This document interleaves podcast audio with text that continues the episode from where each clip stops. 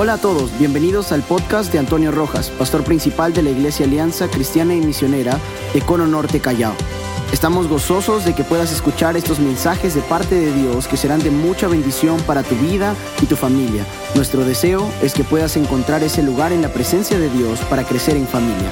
Vamos, prestemos atención a este mensaje. Vamos a tener lectura, jueces capítulo 2, verso 6 al 11. Dice así la palabra del Señor, porque ya Josué había despedido al pueblo y los hijos de Israel se habían ido, cada uno a su heredad para poseerla.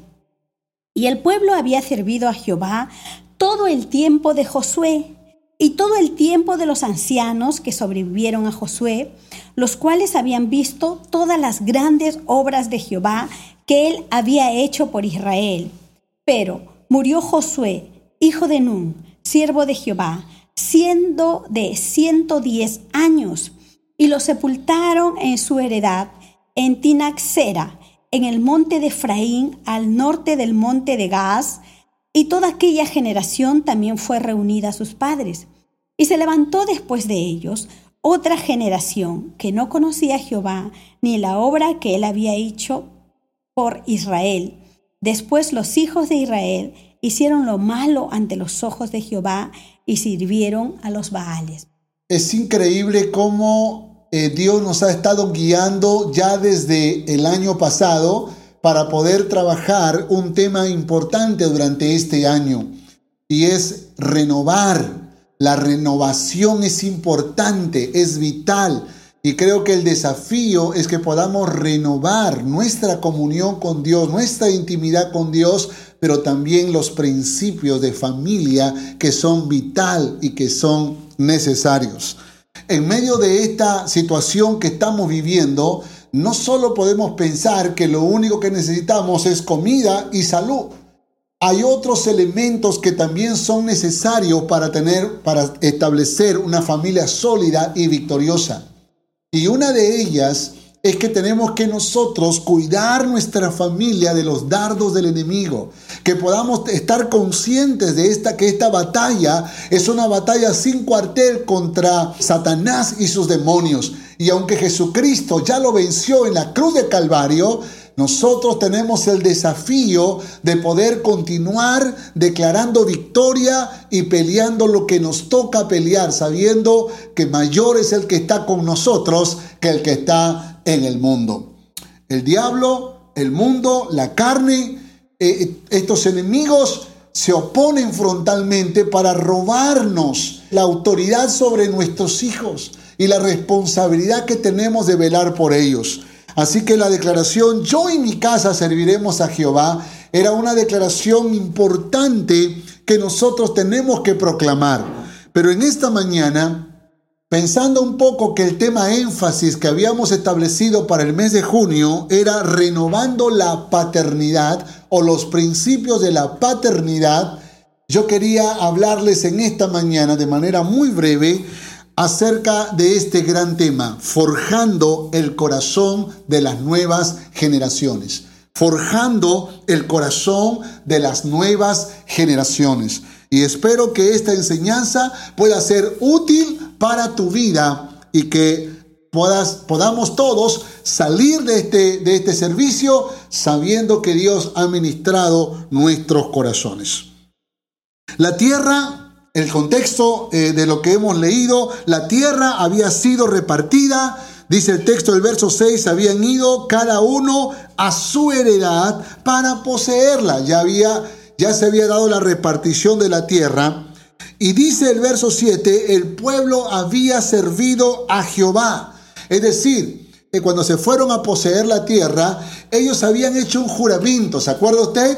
Hicieron el juramento de que no servirán a otros dioses, que solo servirán a Jehová. Esa fue la confrontación que hizo Josué, ¿se acuerdan? Yo no sé ustedes, pero yo y mi casa serviremos a Jehová. El pueblo dijo, no, nosotros no serviremos a otros dioses, nosotros también serviremos a Jehová. Y con ese juramento ellos entonces continuaron sirviendo a Jehová. Pero el verso 8 dice algo muy importante. Dice, pero murió Josué, hijo de Nun, siervo de Jehová, siendo de 110 años. También murió toda aquella generación. ¿Qué generación murió? Los que entraron y conquistaron la tierra prometida. Esa generación también murió, dice la Biblia. Entonces se levanta otra generación que dice que no habían visto la grandeza de Dios, las obras de Dios que había hecho por Israel. Piensen esto, por favor. Este pueblo y esta generación que murió habían visto los portentos, las maravillas de Dios. Pero ¿cómo puede ser de que luego se levanta una generación que no conoce a Jehová? Piense, esta generación había visto las maravillas de Dios, los portentos de Dios. Escúcheme por favor, porque nosotros esta generación que ha conocido al Señor, esta generación que, eh, que, hemos experimentado, que el Señor nos ha libertado de vicios, de fornicación, de adulterio, de, de tantas cosas malas que nos ha pasado en la vida, probablemente amamos a Dios con todas nuestras fuerzas. Pero el desafío es que no descuidemos forjar el corazón de nuestros hijos. El desafío era levantar otra generación que sirvieran a Jehová con todo su corazón y que sean testigos del poder de Dios, no solo por la historia de sus padres, que ellos sean testigos del poder de Dios, porque creo que es necesario que las siguientes generaciones, nuestros hijos, nuestros nietos, nuestros bisnietos, puedan experimentar el poder de Dios. A eso se refiere la palabra cuando dice conocer a Jehová. Así que esta historia nos revela cuatro cosas que yo quiero marcar rápidamente. La condición de Israel, la causa, la causa que provocó esa condición, la consecuencia de esa causa y un consejo final para ellos y también para nosotros. Así que el desafío es que nosotros forjemos el corazón de las siguientes generaciones. Vamos con el primer punto, la condición. La condición. ¿Cuál era la condición? Hijos que no conocían a Jehová. Note esto, por favor. Hijos que no conocían a Jehová. Capítulo 2, versos 10 al 13. Y toda aquella generación también fue reunida a sus padres y se levantó. Escuche esto, por favor. Se levantó después de ellos otra generación que no conocía a Jehová ni la obra que él, les, que él había hecho por Israel. Después los hijos de Israel hicieron lo malo ante los ojos de Jehová, y que dice la palabra, y sirvieron a los Baales. Entonces yo me pregunto, ¿qué estuvo pasando para que la siguiente generación no conociera a Jehová? Y aquí es donde está el peligro, escúcheme esto por favor, aquí es donde está el peligro no es que nunca habían escuchado la palabra Jehová. No es que no es que nunca habían visto a sus padres adorar a Jehová, amar a Jehová. El punto es que estos hijos no habían encarnado en su alma lo que estaban viendo con sus ojos. Habían oído, pero no habían escuchado. Y aunque habían visto, no eran testigos en su interior. Y yo creo que el mismo peligro puede pasar con nuestros hijos. A nosotros los que somos pastores, no vaya a pensar que porque somos pastores nuestros hijos salen como pequeños pastorcitos. No, no, no, no. Igual también vivimos las mismas batallas, las mismas experiencias, las mismas situaciones que cualquier otra familia. Y podríamos cometer un error si creemos que porque nació en una familia cristiana, en un hogar cristiano, entonces todo tiene que irle bien. No. Necesitamos que pueda ser consciente de su pecado, necesitamos que pueda darse cuenta que también necesita a Cristo en su vida y que en algún momento de su vida pueda rendirle su corazón al Rey de Reyes y Señor de Señores. Conocer en el, en el Antiguo Testamento este verbo se relaciona mucho con intimidad. Por eso cuando la Biblia dice que Adán conoció a Eva, y, le nacieron los hijos, no está diciendo que la vio y, y tuvo sexo con ella. La palabra conocer tiene que ver con intimidad. Por esa razón, inclusive cuando se habla acerca de eh, los, los de Sodoma y Gomorra, dice que insistían en querer conocer a los visitantes, a los ángeles, los visitantes en la casa de Lot. ¿Se acuerdan la historia, no? Querían conocer. ¿Qué significa? No solo querían mirarlos, querían intimidad. Lamentablemente eso era perversión en ese caso, en esa historia, pero conocer tiene que ver con intimidad. Aquí entonces lo que está diciendo la historia en el libro de jueces es que no conocían a Jehová. En otras palabras, no habían establecido una intimidad con Jehová. No habían comprobado en, su, en su interior que Jehová es el Todopoderoso. Conocían a un Jehová histórico, pero no conocían a un verdadero Dios todopoderoso, vigente en la actualidad. Y este es un peligro hasta el día de hoy. Los padres tenemos la responsabilidad de forjar el corazón de las siguientes generaciones, es decir, de nuestros hijos. Tenemos la responsabilidad de forjar sus corazones. ¿Y qué significa forjar?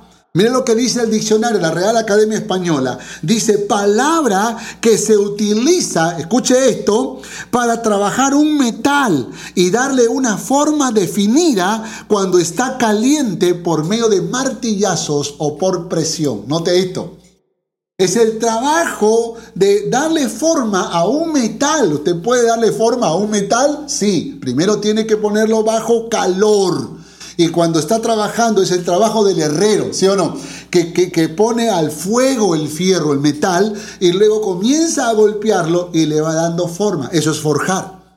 Y yo creo que hay una etapa en donde nuestros hijos están con ese, en ese proceso para ser forjados. Ahora, por favor, entiéndalo en sentido figurado, ¿eh? No vaya a agarrar un martillo y decirle, el pastor me ha dicho, ven acá, te voy a agarrar a martillar. No, no, no, no estoy diciendo eso. Esto es un sentido figurado. ¿Qué significa forjar entonces? La palabra forjar o este verbo forjar podríamos traducirlo como crianza. La palabra crianza tiene esas características. La palabra crianza tiene varias implicancias. Tiene que ver con proveer, tiene que ver con proteger y tiene que ver con guiar. Note esto, por favor. Generalmente nosotros los padres somos extraordinarios proveedores. Por eso ellos tienen ropa, comida, estudio, cama donde dormir, luz, agua, teléfono, internet, cable y tantas otras cosas más, porque somos extraordinarios proveedores. Escúcheme esto, por favor. Si usted solo es un proveedor, usted no está cumpliendo con la responsabilidad de ser un padre. Y si los hijos que me están escuchando solo quieren a un padre proveedor, entonces no tienes un padre. Porque un verdadero padre no solo es proveedor, un verdadero padre también es protector, es decir, da abrazos, besos, consuela, ama, disfruta de su hijo, de su hija y él también de su padre o de su madre. Pero al mismo tiempo también guía, si tú, querido hijo, querida hija, no quieres a un padre que te guíe, tú estás distorsionando el concepto de paternidad. Lo estás acomodando a tu manera, a tu pensamiento, a tus ideas propias, pero no estás siguiendo el patrón bíblico. Por esa razón no conoces a Jehová. Por esa razón no puedes experimentar el amor de Dios y el poder de Dios. Porque en muchas ocasiones Dios se ha querido revelar a través de los padres.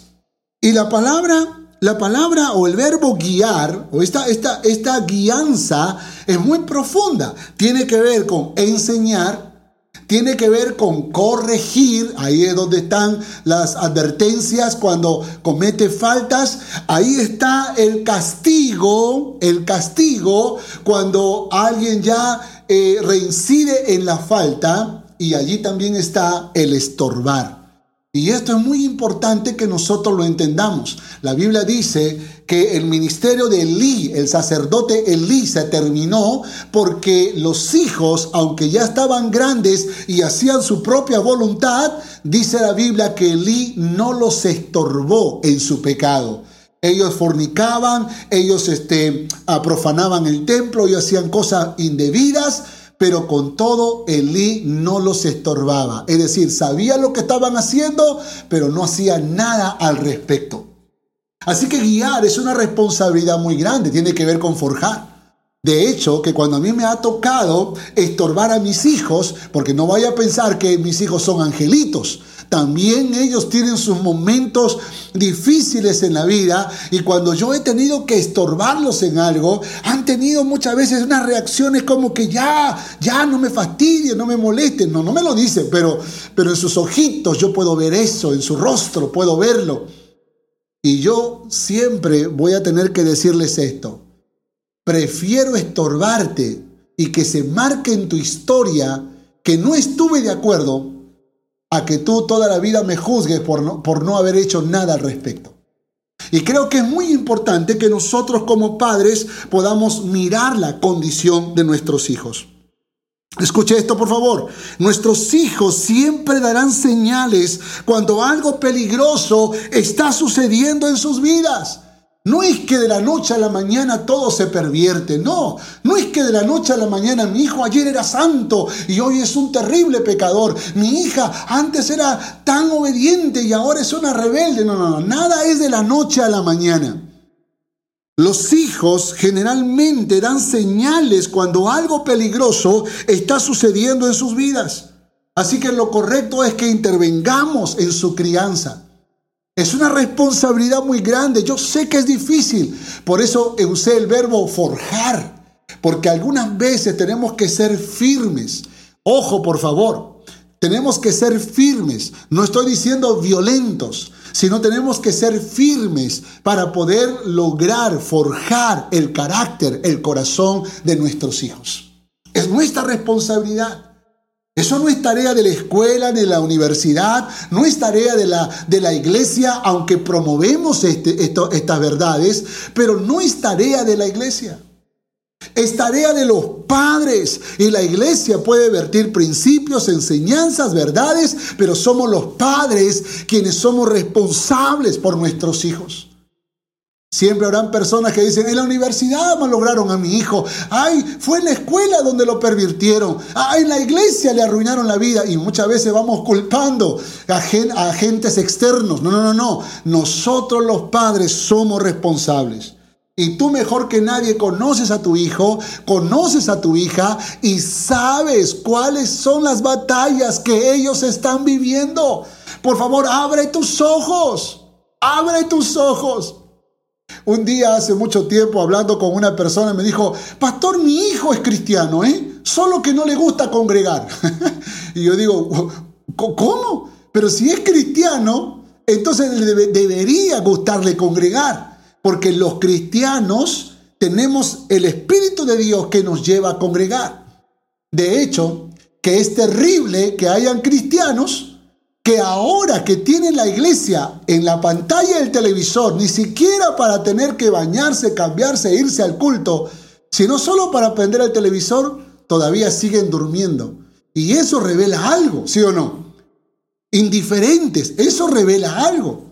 Que no les importa, eso revela algo. Y eso te da una señal que algo malo está pasando en tus hijos.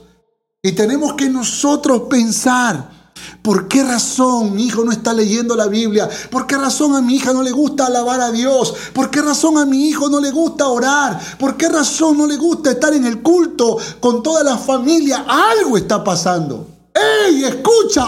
Algo está pasando. Y creo que es importante que nosotros analicemos la condición, porque yo creo que el pueblo de Israel estaban en medio del trabajo, la guerra, la batalla, sembrar, cegar, trabajando. No es que estaban ociosos, estaban haciendo cosas productivas, pero no se dieron cuenta, o tal vez sí se dieron cuenta, pero no hicieron algo al respecto, que sus hijos estaban dando señales de ausencia. De repente cuando hacían las adoraciones en los altares que levantaban, los hijos estaban durmiendo, o tal vez los hijos estaban por ahí jugando, por ahí distraídos, no sé si había celular inteligente en ese tiempo, pero ahí con su celular chateando, mientras los papás estaban cantando, alabando a Jehová, de alguna forma estaban dando señales de que algo estaba mal. Y cuando esas señales aparecen, tenemos que hacer algo al respecto. Forjar. Diga conmigo, forjar. Forjar, dígalo por favor, forjar. Y eso es lo que tenemos que hacer. Segundo, ¿cuál fue la causa? ¿Cuál fue la causa? Permitieron el pecado y la idolatría. Jueces capítulo 1, verso 29 al 33.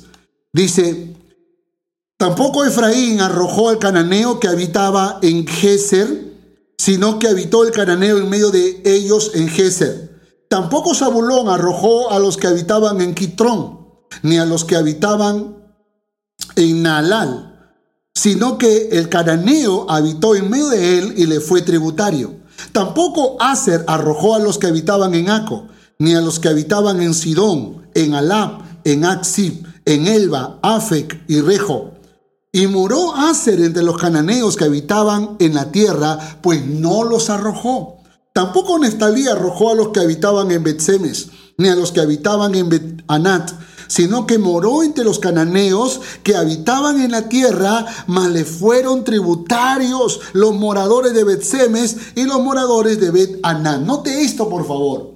Lo que nos está diciendo la palabra de Dios, que desde Efraín y todas las tribus que, que fueron encomendados para, para sacar a los cananeos de la tierra, decidieron convivir con ellos. La orden era sacarlos a todos porque ellos eran usurpadores de la tierra que Dios le había dado a Israel. Pero ellos dijeron, pero no es tan malo tener a esta gente. Bueno, tienen unos cuantos dioses, pero no es que, ay, no es que idólatras, idólatras tampoco son. Y hay gente que muchas veces, cristianos hermanos, que andan por la vida justificando. Y esto fue lo que pasó. Esta fue la razón, esta fue la causa permitieron el pecado y la idolatría y dejaron que estos pueblos paganos que nunca debieron estar en la tierra prometida estuviesen, convivieron. Lo peor de todo es que luego se emparentaron y comenzó una declive que no antes había pasado en la tierra prometida. Escuche esto, por favor. Los malos hábitos las actitudes o pecados que consientas en tu vida terminarán siendo la cárcel que te mantendrá prisionero.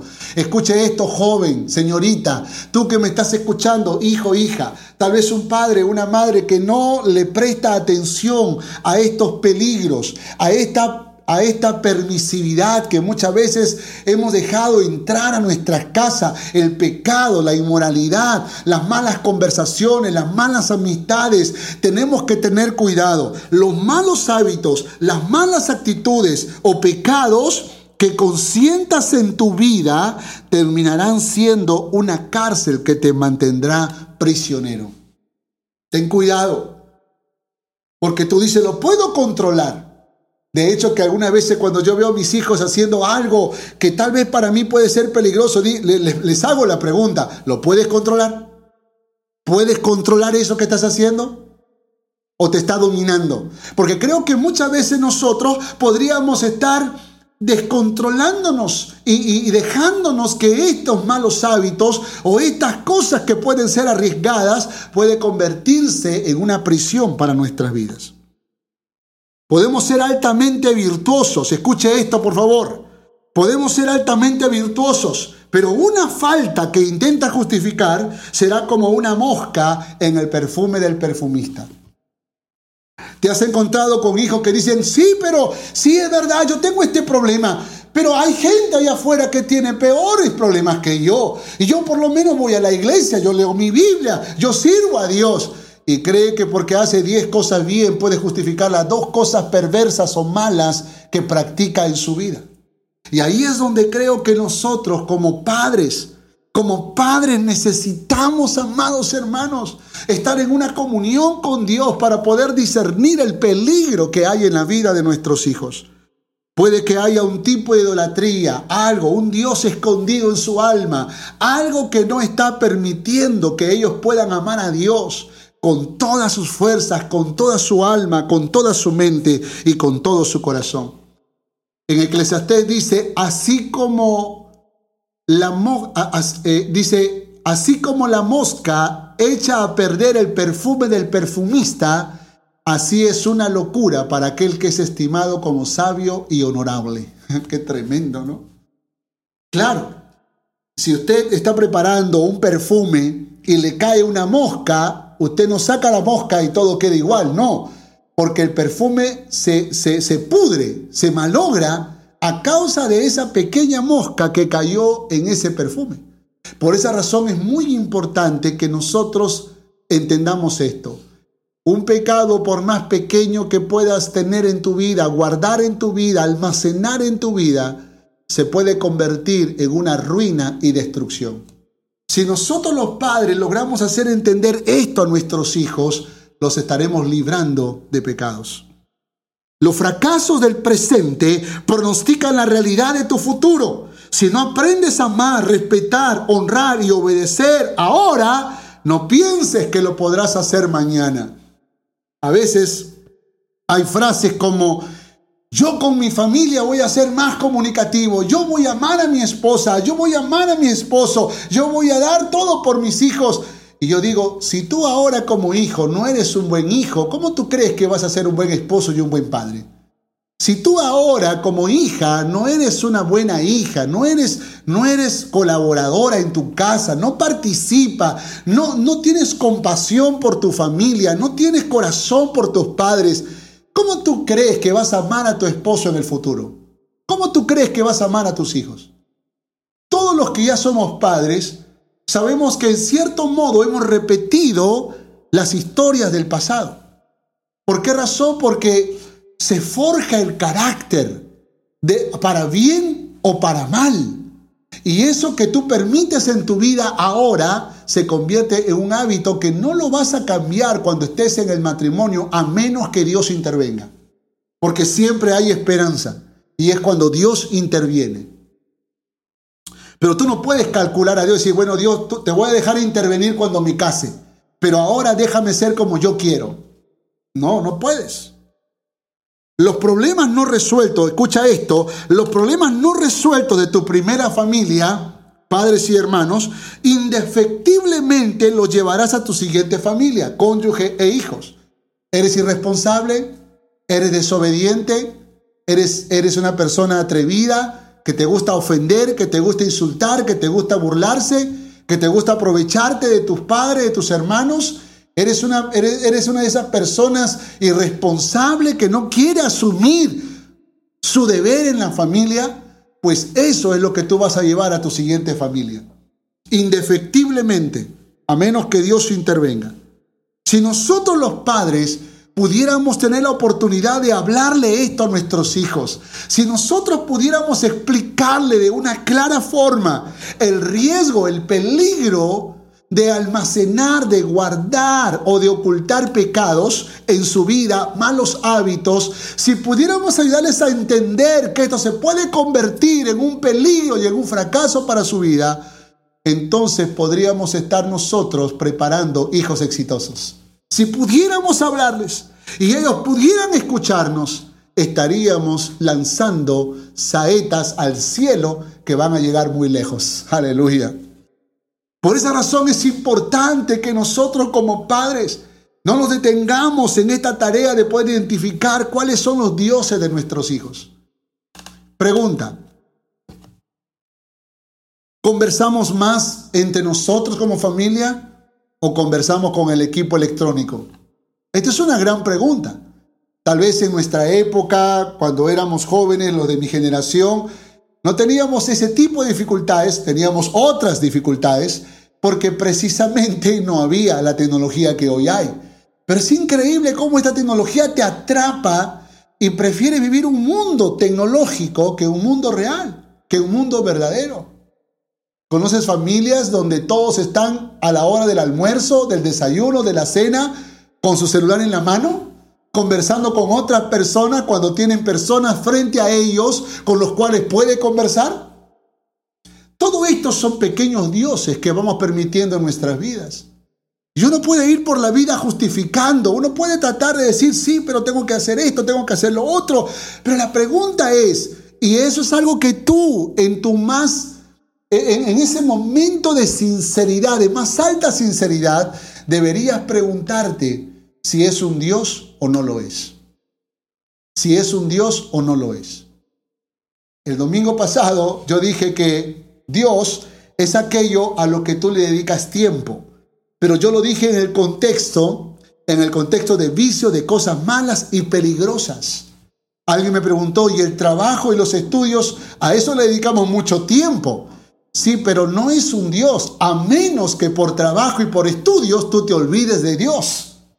A menos que por ese mundo laboral, por, esa, por, esa, por, esa, por esos deseos de hacer más dinero, de, traer seguridad a tu casa, te olvides de aquel que es proveedor por excelencia.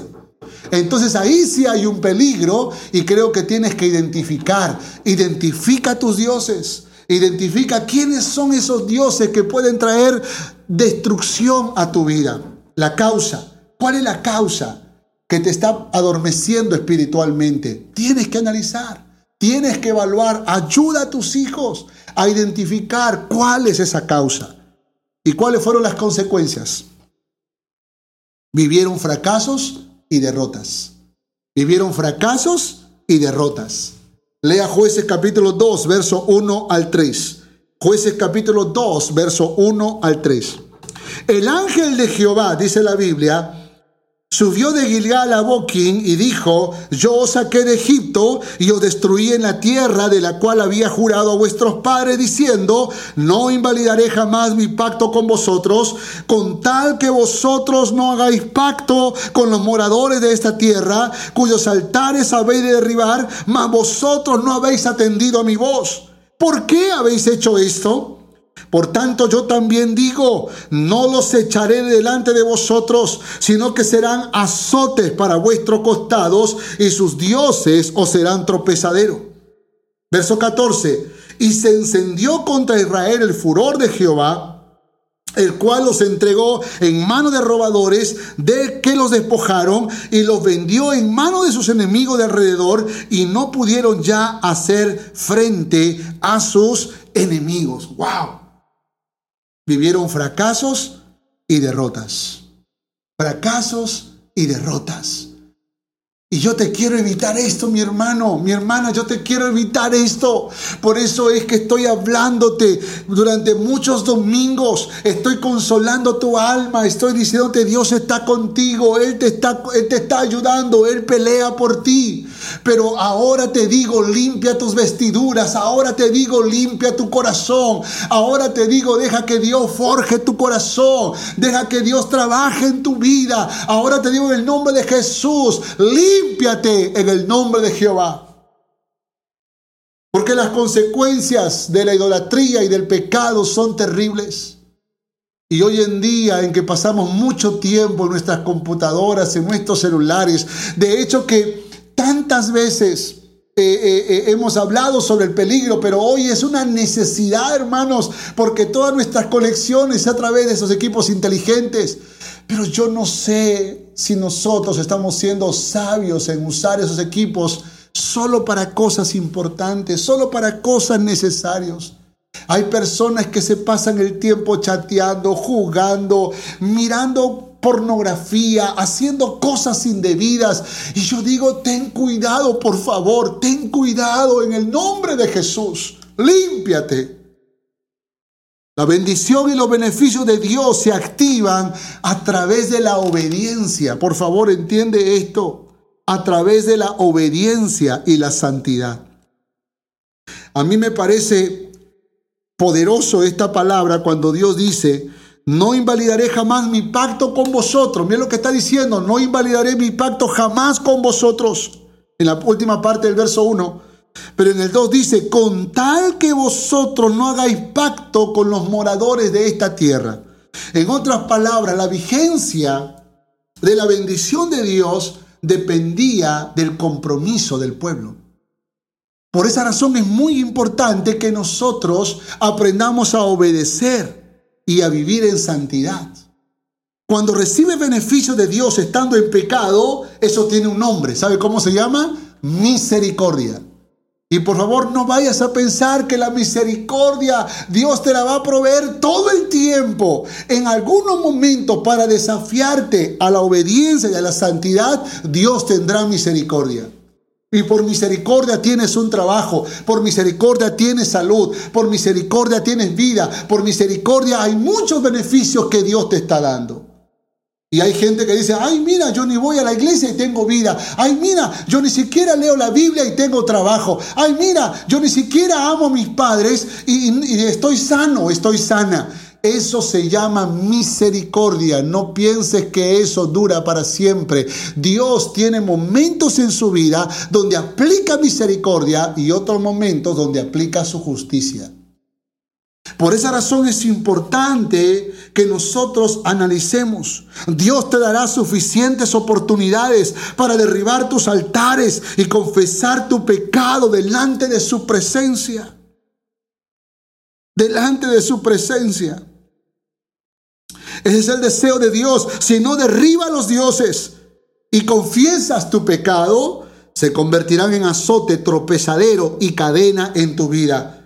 Tu peligrosa diversión será tu ruina y tu destrucción.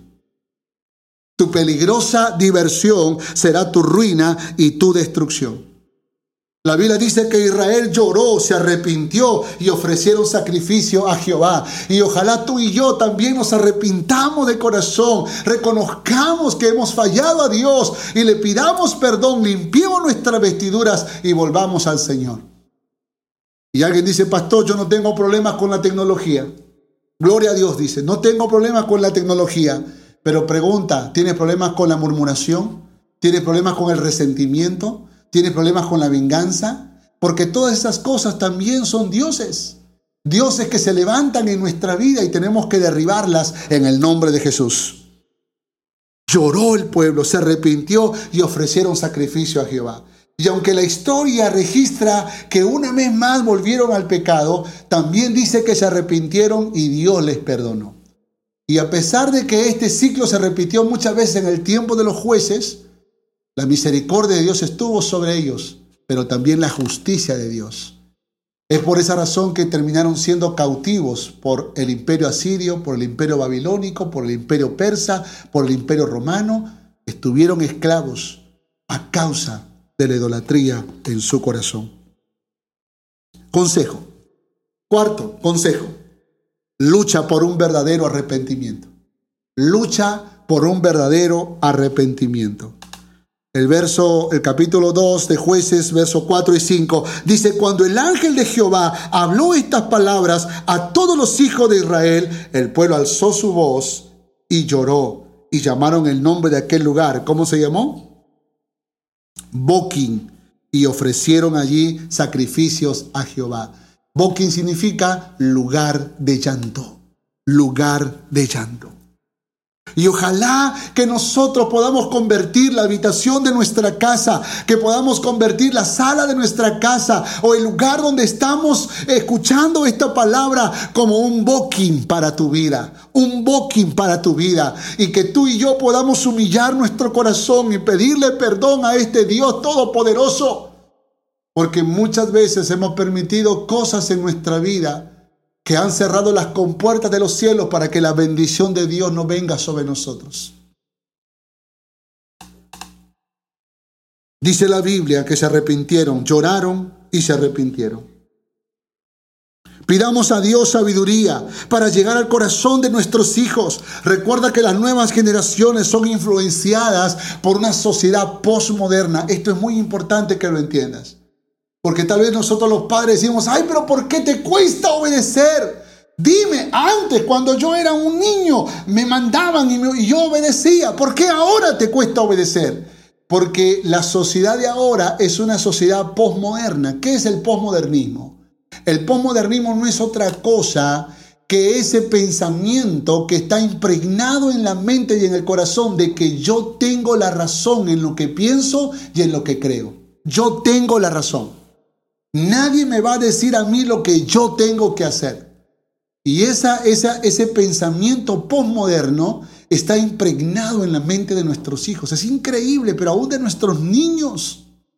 Por esa razón es importante que nosotros podamos hacerles recordar que cuando Dios levantó un pueblo, no levantó un pueblo postmoderno, levantó un pueblo obediente a los principios de Jehová, a los principios de la palabra de Dios. Así que no te toca ser postmodernista, te toca ser cristiano, caminando bajo los principios de la palabra. Aunque tu alma, tu mente y tu corazón no quiera o no esté de acuerdo, tú sabes que lo mejor que te puede pasar en la vida es obedecer al Rey de Reyes y Señor de Señores. Seamos sencillos como la paloma y prudentes como la serpiente, padres.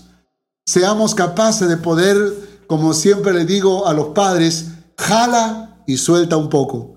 Jala de nuevo y suelta un poco. Trata de criar de esa manera con mucha sabiduría. Como dice la palabra, sencillos como la paloma, pero también prudentes, astutos como la serpiente. Cuando tengamos que forjar los corazones de nuestros hijos. Hay tres cosas, espero que esto te ayude, hay tres cosas que creo que es importante forjar en el corazón de ellos. El primero, amar a Jehová. Tenemos que enseñarles a amar a Jehová y tenemos que promover espacios para que ellos amen a Jehová. Segundo, disciplina para la vida. Disciplina para la vida. Y ahí está eh, eh, un orden, un orden importante para dormir, para trabajar, para estudiar, para comer. Una disciplina es saludable. Pero cuando tienes un hijo, una hija que se duerme a la hora que quiere, se levanta a la hora que quiere, come a la hora que quiere, trabaja a la hora que quiere, estudia a la hora que quiere y no tiene una disciplina, lo que puede estar pasando es que está forjando su corazón, pero para cosas negativas, para algo que va a ser destructivo en su vida. Así que no solamente es amar a Jehová, sino también disciplina para la vida. Y lo tercero, que no es menos importante, es tiempo de familia. Y aunque yo sé que es difícil, trata de convencer a tus hijos que cuando van a desayunar, cuando van a almorzar, cuando van a cenar, puedan disfrutar ese tiempo en familia, puedan conversar, puedan compartir, puedan reír, puedan orar juntos, podamos hacer tantas cosas que son tan vitales y tan importantes. Pero si aún en ese momento están con el celular inteligente respondiendo mil mensajes, entonces ¿cuándo habrá un verdadero tiempo de familia? Por esa razón estas tres cosas es un reto muy grande y no te pongo cinco ni diez porque tengo que confesarte que ni siquiera yo puedo decirles que tengo al 100% estos tres desafíos eh, resueltos en mi familia. También me toca forjar. Y es interesante porque mientras voy forjando el corazón de mis hijos, yo también estoy siendo forjados. Como dice la Biblia, hierro con hierro se aguzan, ¿no? Se afilan. Y así es como yo también soy forjado. Soy forjado en paciencia, en tolerancia, en perdón, pero también soy corregido cuando de pronto me doy cuenta que dije una palabra que no debí decir, una actitud que no debí tener, porque aún nosotros los padres en nuestra humanidad nos desesperamos y muchas veces reaccionamos como no debemos reaccionar. Así que somos forjados los unos a los otros. Si tu hijo o tu hija está en el punto de rebeldía total, porque puede que alguien me diga, pastor, pero esto no funciona con mi hijo o con mi hija. Yo lo he intentado, pero él está en un punto de rebelión, en un punto donde quiere hacer su propia voluntad, donde no quiere escuchar a sus padres. Si tu hijo o tu hija está en el punto de rebeldía, clama a Dios por misericordia, pues la rebelión trae fracasos en la búsqueda del éxito y derrotas frente al enemigo Satanás. Ora por él, ora por ella. Pídele a Dios, Señor, cúbrelo con tu misericordia, que tu gracia sea sobre su vida. Bendice su vida, Señor, o guárdalo. Y tal vez, bueno, voy a, voy a quitar la palabra bendícelo porque la bendición viene cuando hay un corazón arrepentido.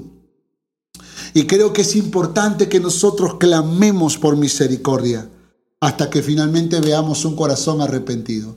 Si tu hijo o tu hija es de los hijos pródigos que se fueron de casa, por favor, aguarda en el Señor. Tu hijo volverá, tu hija volverá.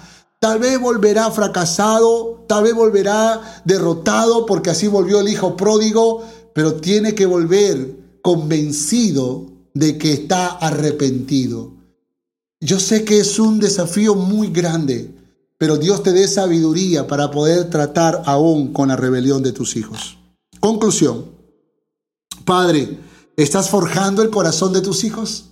¿Estás trabajando el corazón de tus hijos? Hijo, ¿estás permitiendo que tu corazón sea forjado? ¿Estás permitiendo que tu corazón sea forjado? Porque el peligro de no forjar tu corazón puede llevarte por la misma historia del pueblo de Israel. Sin embargo, tenemos que recordar que solo con la ayuda de Dios es posible la restauración de nuestras familias. Cristo murió por esto también en la cruz del Calvario. ¿Cuántos dicen amén a esto? Y yo quiero animar a mis hermanos que en esta mañana están escuchando este mensaje, no te des por vencido. Dios está contigo, Él pelea contigo. Es más, dice la Biblia, Él pelea por ti. Así que sigue adelante, no desmayes. Así como estás luchando por ser un proveedor, así como estás luchando por ser un protector, una protectora, lucha por ser un guiador de tu familia. Es la responsabilidad que Dios ha puesto en tu mano y es el reto que te pongo en esta mañana, que puedas tomar los principios de la paternidad y puedas seguir adelante en el nombre de Jesús.